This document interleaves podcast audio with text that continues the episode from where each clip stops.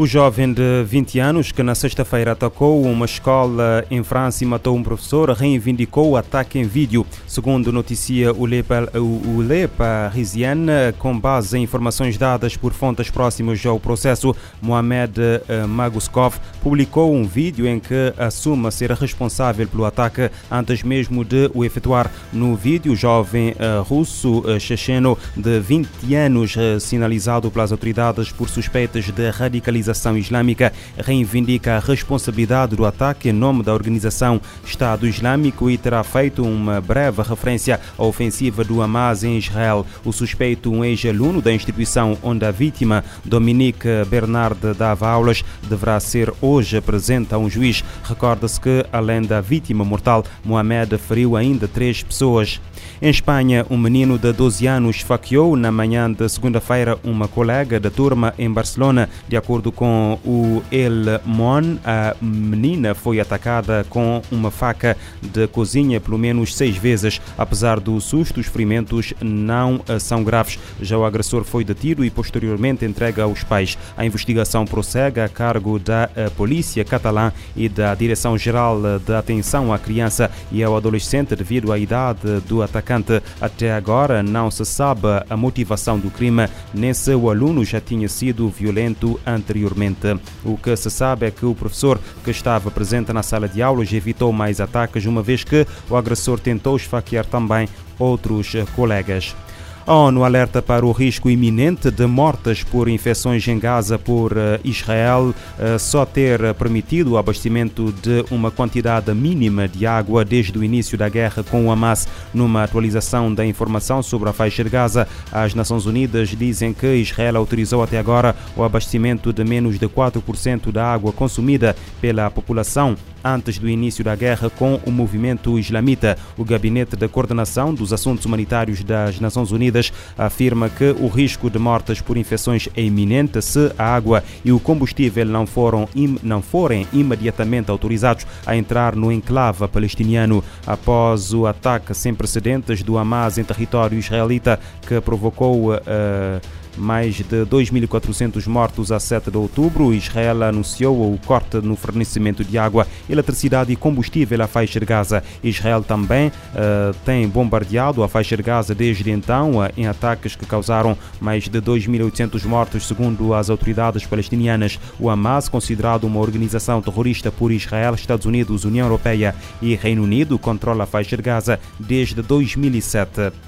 Mais de 670 milhões de pessoas vivem na pobreza extrema em todo o mundo, dados divulgados pelas Nações Unidas que assinalam hoje o Dia Internacional para a Erradicação da Pobreza.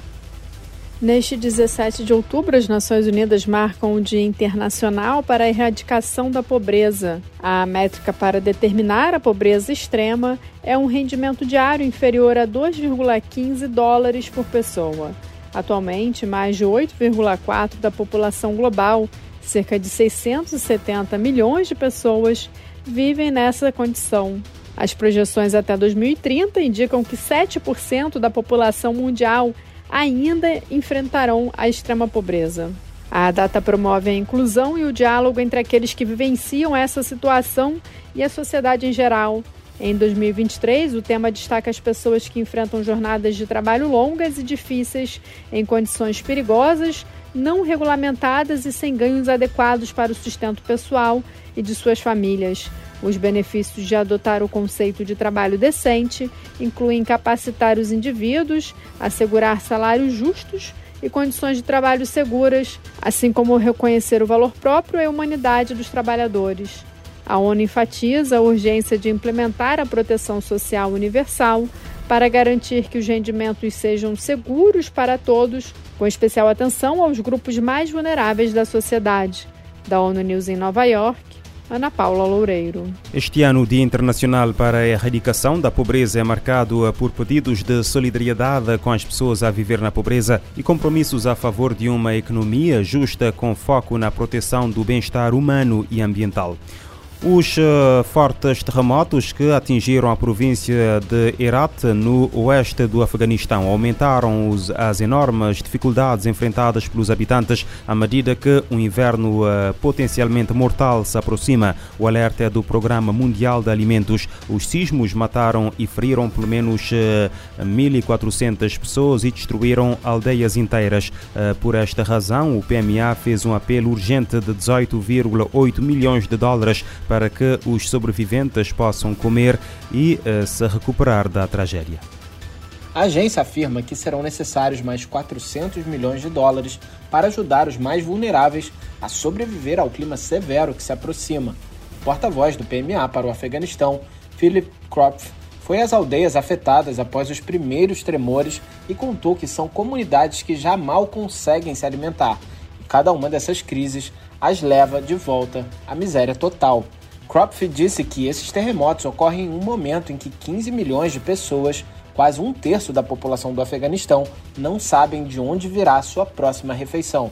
No entanto, o PMA foi forçado a cortar 10 milhões de pessoas da assistência alimentar este ano, devido a um enorme déficit de financiamento, disse ele. Uma mulher chamada Ziba disse que tudo que a família dela possuía está enterrado. Ela contou que viu as filhas embaixo das paredes desabadas da casa uma delas teve a perna quebrada, a outra estava morta, deixando os filhos aos cuidados da avó. O PMA já alcançou quase 34 mil sobreviventes do terremoto, como Ziba, com assistência alimentar de emergência, que começou a ser distribuída poucas horas após os primeiros abalos. A entidade planeja entregar alimentos e auxílio em dinheiro a mais de 100 mil pessoas nos próximos 3 a 7 meses. Outra meta é lançar programas de resiliência de longo prazo para ajudar a população a reconstruir seus meios de subsistência. No entanto, a grave crise de financiamento é um dos principais obstáculos. Da ONU News em Nova York, Felipe de Carvalho. Segundo agências humanitárias, os terremotos no Afeganistão mataram, mataram principalmente mulheres e crianças.